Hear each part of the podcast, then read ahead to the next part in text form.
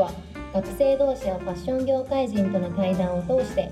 服好きの偏愛話から業界のあれこれまで学生目線でゆるく熱く語る番組です。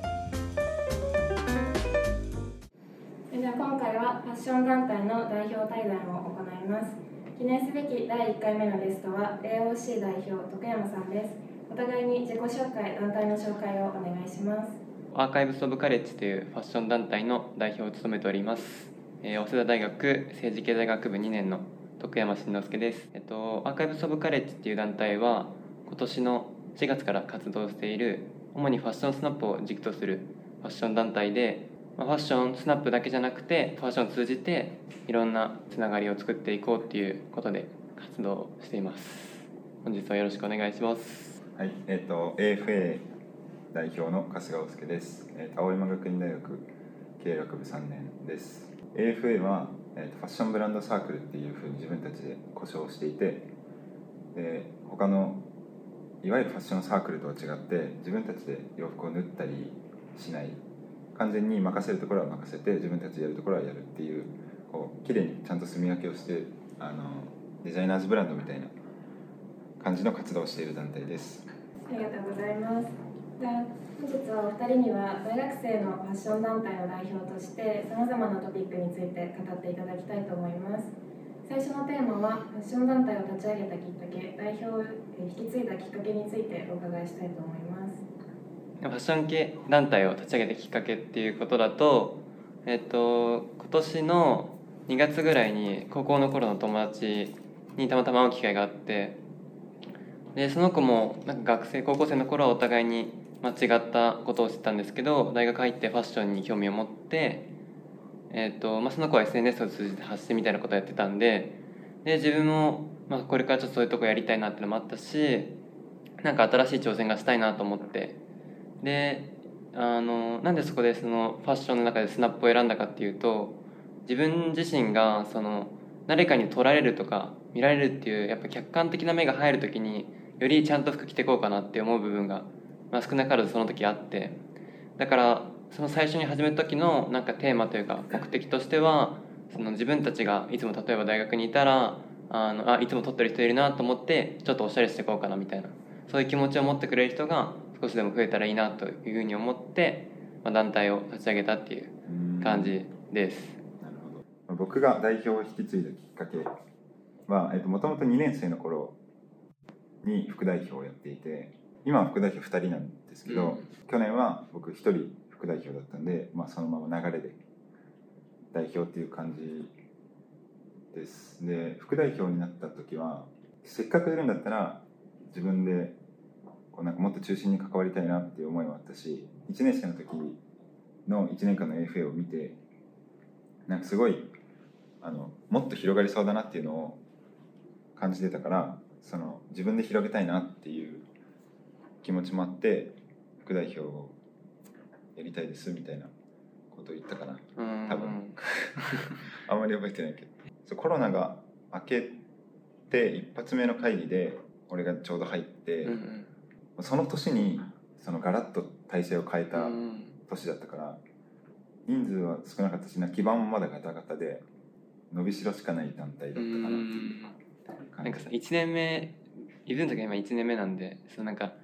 基盤というか軸がまだ定まりきってない部分もやっぱ少なからずあるからそこからどう2年3年ってその固まっていくわけじゃないですか、うん。そこの団体のそのなんか遍歴みたいなの見れるのはめっちゃいいなって思いました、うん。今1年生。システムが全然こう固まってないから、うん。自分たちの活動の軸とか強みもなんかやっぱ外の人と話してみないとわからないうん。俺らの場合は1年間でコレクションが完成するっていうタームだからなんか1回の企画でこうすぐトライアンドエラーができるわけじゃなくて、うん。1年間かかってみて終わってみてあこれ良かったねこれ悪かったねってところが見えてくるからなんかそういうところはその1年目に入れたのすごい大きかったかうな、ん。そのなんか中心にいる子たちのそのインセンティブみたいなのは何なんですかね、うなんでやりたいんだろうっていう。なんかかっこつけられるからじゃない？名前みたいな。そう。いや正直そのお金を出せてるわけでもないしなんかこう明確にご褒美があるわけでもないからうんあんまりこう、明確なインセンティブはないんだけど俺はなんか自分でものを作ったりなんか組織を動かしたりするのが好きだしうんなんかそれがかっこいいと思うから。自分もその作ったし自分が運営してるからそういう楽しさはあるけど逆にその例えば途中から入ってくれた子とかにとってそのここに向かう熱量に絶対差は出るじゃないですか。なんかそういう時になんかそれをどうしたらいいのかなっていうか人によってそのやっぱ優先順位って違うじゃないですか。それはもちろんしょうがないんだけどある程度のそのものをやらないとやっぱなんか持続可能じゃないから団体としてって思ってるんですよね。そこは俺俺らもまだちゃんと確立できてないし団体の規模が大きくなればなるほどもうここ3年ですごい何倍にもメンバーの数が膨れ上がって団体自体はすごい大きくなったんだけど団体がまあ大きくなればなるほどやっぱり一人一人の責任感とうか、ん。こう所属感みたいなのは薄れてはくるしなんかそこをどうやってこうモチベートしていくかは俺らの中でもすごい課題うん。ででもなんか別にこう強制することでもないから、なんか好きで入ってくれてるわけだからなんかそれを無理やりねあれやってこれやってってうんいうのは、まあ 俺やっちゃってるかもしれないけどあんまり嫌になってまでも続けてほしくはないから、うん。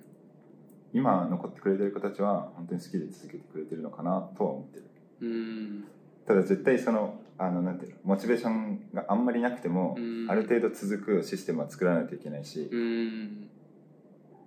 それはねずっと考えてるけどなかなかっていう感じ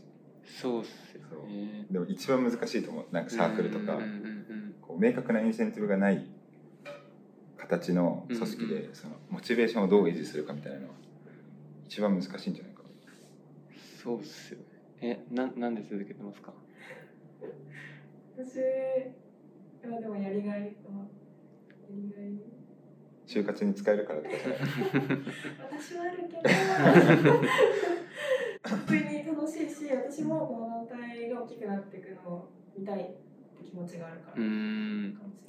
そこになんか所属感だったりとかその責任感みたいなものをどうやって得るかっていうところにおいて結構そのイベントとかめっちゃ大事だと思うんですよ。だから AFA はその1年間の集大成みたいなものがあってっていう感じでやってそこに向けて集約してで団体として、えー、と関係値が築けていって1年が終わりましたっていうサイクルになると思うんですけどなんか自分たちの活動って割と日常的にやる活動なんでその1個ボンっていうのがないからみんなでよしこれやりきったみたいな達成感とかがないから名前だけになっちゃうっていう部分が一つあるのが課確かに。題とあとはあの他の団体と違って部費とかそういうのゼロにしてるんでそうすると他のファッション団体とかでもお金払ってまで来てるのにやらない子とか、まあ、言い方悪いんですけどあんまりいいかなみたいな子もいるじゃないですか。でもお金すら払ってないからうん。別にいるだけはただだし、そこにいて、まあ、悪いことがあるかっていうと特にないんですよ。だからそのとりあえず入るで何もしないっていう子が結構たくさんいるからそういう子に対してその何を求めてるのかとかその服好きな人とつながりたいって目的なのかそうじゃなくて自分でどんどん活動していきたいのか。ともなんかその団体に所属しているという名前があることが大事なのか。っていうところがわからないからそこをどうしたらいいのかなっていうのは。なるほど。えでも俺はなんかすごいそのコンセプトとか団体に対する団体をこう設立する時の思いみたいなの聞いた時になんかすごい面白いなと思って。こうファッションコミュニティ俺らもインスタのプロフィールにファッションコミュニティって書いてはあるけどなんかよりコミュニティっぽいの多分 AOC でうんなんかお金払わなくてもコミュニティに参加できる。うんうんのはなんか求めてる人大学生は絶対多いだろうしなんかそういう意味ではコミュニティっぽいなとは思ったけど。なんか大きいイベントとかやる予定ないの、いやなんか具体的に今度大学の学園祭で、えっと、フリマうん。やるのと、まあまだなんか告知みたいなのできてないんですけどなんかデザイナーを呼んでインタビューするみたいなのをやろうるんですけどなんかやっぱフリマとかだとみんな結構来るんですけど例えばつながれるとこってなんだろうとか思った時にじゃあとりあえず友達になるためにじゃあご飯会やろうとか Zoom でなんかおしゃべり会しようとかっていうのを何回かやってるんですけどやっぱなんかそこに参加しないとかあのなんだろうつながる機会を、まあ、こちらなりにちょっと考えて提供してもそこにやっぱ来てくれないことがまあ予定とかもあると思うんですけどなると何どういうそのつながりが欲しいのかなと思って。例えば LINE グループに今50何人とかいてもそこで誰か見つけ出して LINE はしないじゃないですか絶対に。だからもともとつながれる機会やっぱ対面で会う機会とかがあった方がいいのかなと思ってご飯会とかそういうのはいいのかなと思ってやってみたんですけどやっぱ来れないとかなるとどうなんだろうなと思って。なんかでもそういうところにさこう足を踏み入れるの割と勇気いるし、うん。なんかそうそう一個壁はあるから。そうなんですよね。友達が一人いるかいないかすごい大事めちゃめちゃさ大事で。そこはなんか俺は割と強制的に AFA の場合は一番年度の最初になんかもう小さいグループに分けて強制的に。うん。でそこでなんかアイスブレイクみたいなのをして、話せる人を何人か作っておくみたいなのをうやってて、ん。なんかこう集まって俺らそのまあリーダー陣が一方的にこう話して考えて、で何か出してもらってっていうこの1対多数の関係よりはなんかもう5人組を何個か強制的に作っちゃえば絶対話せる人は出てくるから、うん。なんかそこそこはなんかある種強制力があっていいかなとは思う、ん。なんか任意でさご飯来てって言ってもさ、まあなかなか来づらいから。いや来づらい来づらい。でそのしょちっちゃいコミュニティ5人ずつとかに分けるっていうのも結構いいなとは思うんですけどなんかそのあれなんですよね今。ちょっ部員をずっと常時募集し続けてるんでそうすると今日入ってきたこと2週間後に入ってきたこと1ヶ月後3ヶ月後みたいなのずっと継続的に今あってで規模は大きくなってるけど関係値はどんどん薄くなってるみたいなうん。現状はあってで知り合いがいていることかは別にいいんですけど知り合いがいなくてとかなるとうーんやっぱめちゃくちゃ行動力あることじゃないとうんいざ来ようと思ってくんないけど。多少勇気ある子じゃないとねそう。でもなんかその募集してますっていうのを一応インスタのあのなんだプロフィールのところに書いてるんですけど大体それを見て DM してくれるんですよ。うん。でもそれを DM するって時点である程度行動力がある子なのかなっていうふうにちょっと考えててなんかその何かアクションをそこで起こしてるわけじゃないですか。だからそういうなんか機会とかがあっても来てくれるのかなって思ったりはしなくないけど。なるほどね。そうそこは結構難しい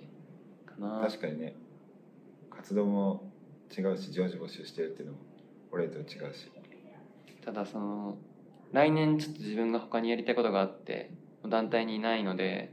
そうなると持続可能性を考えた時に全部に手出すのは結構無理だなと思ってて。今その始めた時から割とやりたいことをバンバンやってった結果今ちょっと回らなくなってて。うん結構その特に動画編集あたりが全然きつくてできなくて、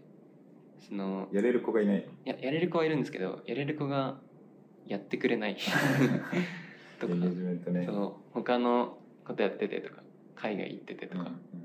AFA にいる多分団体に所属してる子と多分自分たちの団体に所属してる子で若干その、まあ、系統って多分あると思うんですけど、ちょっと違うなと思ってて。うん結構そのファッションの優先順位が割と多分高い子たちっていうか自分の人生の優先順位がめちゃめちゃ高くて。だから社会のためにとか団体のためにっていう優先順位があんまり高くない子が多いからうん。ここがあるから何かやってあげようとかそういうのよりは自分の時間の中でそこの団体に行く機会があればっていう人が多いから。そう。多分 AFA とかの方わかんないけど AFA の方からだとこれやってって言ったら結構やってくれる子が多いと思うんですけど。まあそうだね。それこそお金払ってまで団体に入ってるぐらいだから。確かにそれはあるかも。そこはあって。確そういうの。モチベーションはマジであの永遠の課題だと思う。ん。う学生団体の、お金もらえるじゃないですか。うん。このバイトでも。うん。でもバイトやんと思っちゃうんですよ俺。結構バイトガチガチにやるの好きなんで。こんなんバイトだったらお金時給いくらもらえるのとか。うん思う仕事を友達友達、まあ、その部員の子に振ったりとか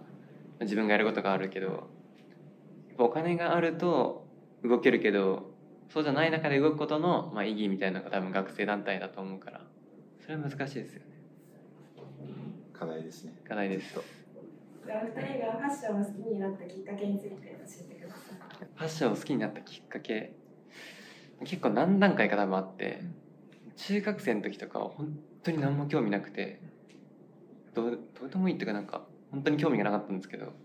なんか高校生になってなんか友達と私服で遊ぶ機会とかなんかあるじゃないですか。ちょっと気にしてません？うんちょっと気にしてますよね。え驚愕でした？驚愕。ちょっと気にしてますあ そういうことね。そうそうそう。あちょっと気にして。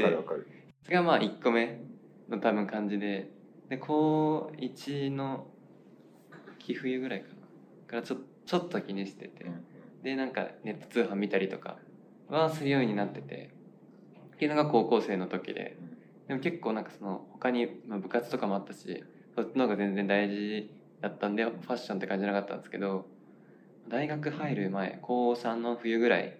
に部活に対して結構時間あってでまあ、まあ、某動画サイト YouTube とか見ててで、まあ、結構そのファッションのもちろんより奥深いところなんかこういう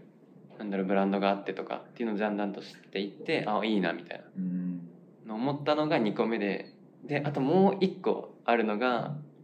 なんかその中で知った古着屋さんみたいなとこにあの行った時に店員さんのこととすごいなんかいろいろと話してでファッションのなんか奥深いところとかこういう歴史があってとかそういう話を聞いた時にもっとグッと好きになったのが高1の夏ぐらいっ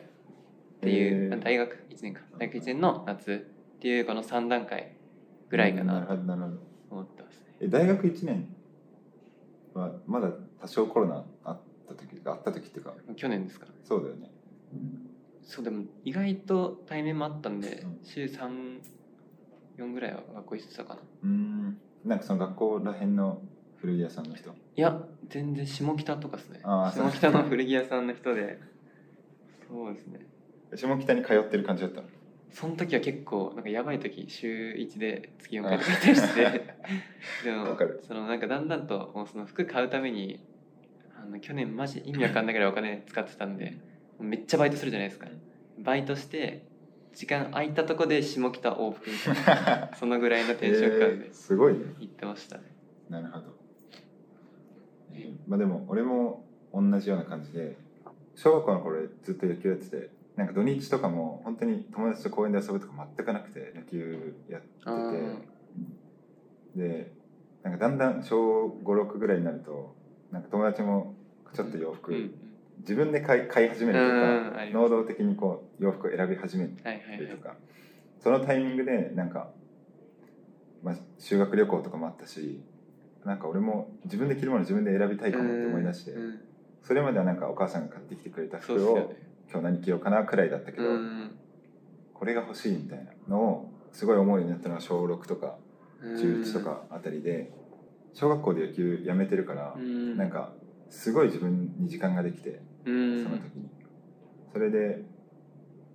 なんか多分部活やめてうん。YouTube にハマったのも俺も多分同じなんうだけど、ん。そう時間が多少できてなんかそのそこまで費やしてたエネルギーどこに行こうみたうんういな、ん。でファッションとか洋服を自分で選ぶことにすごいこう時間を割くようになって、うんで地元が俺横浜だから、うん。横浜のなんかショッピングモールっていうかなんかブランドがたくさん入ってるようなところはいはいはい。友達と行ったりしてなんか洋服あさるとかうん。してたのが中学生ぐらいかな。で高校生になってる俺も部活もやらなくなったからうん。中学はあの陸上部やってたんだけど、はいはいはい。高校になっても部活も入らなくなってすごい時間できてで俺もそのめっちゃ話す人ができたのその古着屋さんの店員の人みたいに。原宿のあのコロストコーヒーっていうカフェがあって それも今なくなっちゃったんだけど。あそうなんですそうでそこのオーナーさんとなんかすごい仲良くなってうん。であの原宿のその竹下通り抜けてキャットストリートの方に行くベルベル人とかがある通りですごいなんかファッション関係の人たちがいて音楽やってる人もいて、うんなんかそういうそのめっちゃ人に好かれるオーナーさんだったから、音楽やってる人も来るしなんか映画やってる人も来るし、うんみたいなそういうこういろんな人がいるカフェでそこでなんか大人の世界の話を聞いて でなんかみんなめっちゃ洋服詳しいし、うんなんか雑貨屋さんが併設されてるカフェだったんだけどへそこにもなんか洋服置いてていーうんうん。やなんかかっこいいなとかうん思って。あ俺も高校生高校生でさ横浜の高校地元の高校だったんだけどそこからやばい時週2ぐらいで帰ってたからー やばいな。そうカフェ行って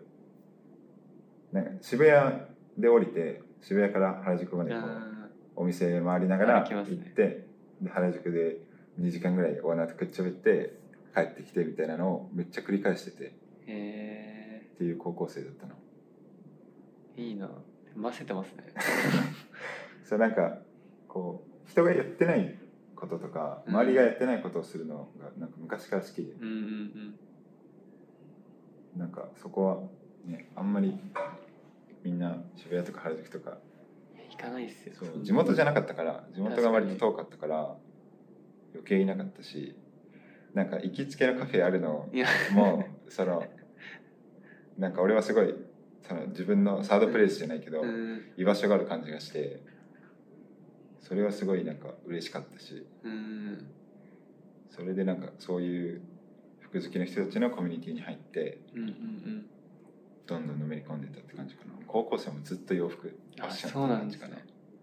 えいつから全身同じ服できるようになったんですか？えーっとねそれは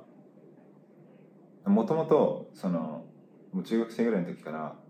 俺社長になりたいと思って。あマジっすか？そう。でいわゆる中学生の頃はいわゆる意識高い系の、うん。まあ、動画とかうん。本とか読んでてでスティーブ・ジョブズがずっと同じ服着てるっていうのは知ってたうんうの、ん。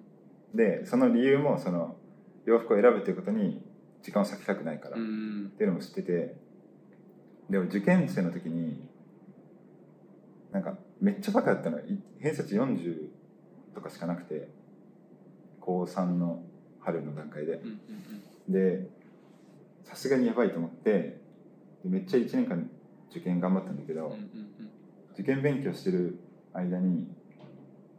なんか洋服選ぶ時間もやっぱもったいないなと思い始めて。で受験期の秋冬はもうずっと同じ服にしようと思ってっていうのが最初の始まり。でなんか意外とそのなんか大学生になったらまたファッション熱が爆発するんだろうなと思ってたんだけど、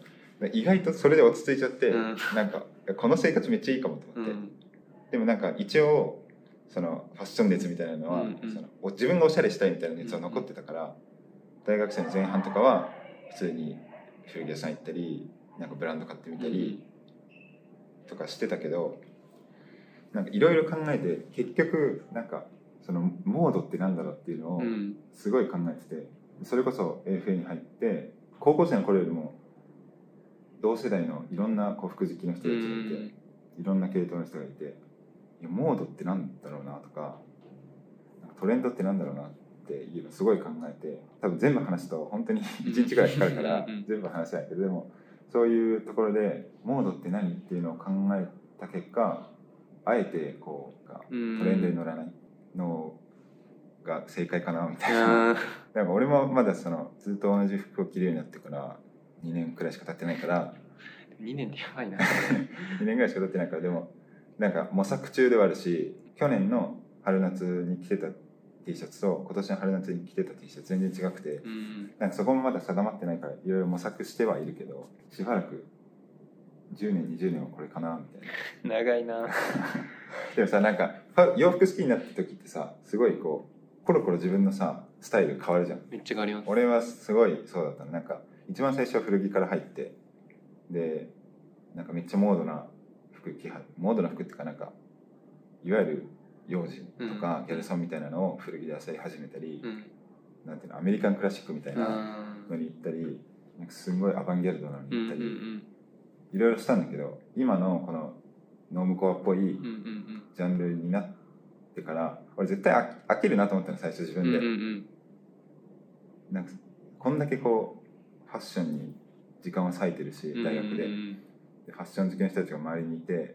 俺多分飽きるだろうなと思ったんだけどなんかめっちゃしっくりきちゃって。う ん飽きないんですそう。これだなって思ってる今は。しっくりきちゃったしっくりきてるね。すごい。ライフスタイルにも合ってるし。うん確かにまあ自分がするかって言われたら、まあ、絶対にしないんですけど あの共感できる部分はあるっちゃあるけど、逆にその服を選ぶ時間が、まあ、無駄っちゃ無駄だしでもその無駄な時間に意義を感じてるから、うん、だから服を選びたいですよね。うん。そうだよね。でも洋服好きな人って明日何着てこうかなが楽しいんだもんね。いやそうです。もう気に何を着ようかなと思ってそれを着た時の高揚感で毎日着てるんですよ。いやマジでそうだよね。いやも洋服好きってそうだと思う。最近なんかそのちょっと貯金したくてあんま服買ってないんですけど服を見てこれを着てここに行ってるこの自分とかを想像するだけでテンション上がったりできるんで。とかだから全然。うなるほどね。これは選びたいです。なんか俺はなんか自分がおしゃれしたいというよりはそれこそデザインとかうん。なんかスタイリングとかそういう方に関心が出て自分がうん着なくてもいいかなみたいな。うんうん。誰かを引き立たせる衣装とかなんか自分がかっこいいと思うデザインをしてて。うんうんなんかファッションが嫌いになったとかじゃ全然なくてうんうん作る側に自分の熱とか意識がいってるかなってういう感じ、ん。でもスタイリング楽しいですよね。うん。なんか一人で結構その服見ることが多いんですけどなんかレディースとかって結構可愛い服多くて、うん。やっぱメンズでサイズ的にちょっと着れないのも多いからこれこう合わせてこれ着たら絶対可愛いのになみたいな、うん。そんな考えてる時間がね楽しかったレディースねなんか幅広いよねいややっぱりそうなんですよ。メンズよりも。それはすごい思う。いやーそこが確かにまあね。毎回同じ服だからなと思って。そうだね。でも本当になんか俺もファッション業界の人でこんな人見たことないし、うん。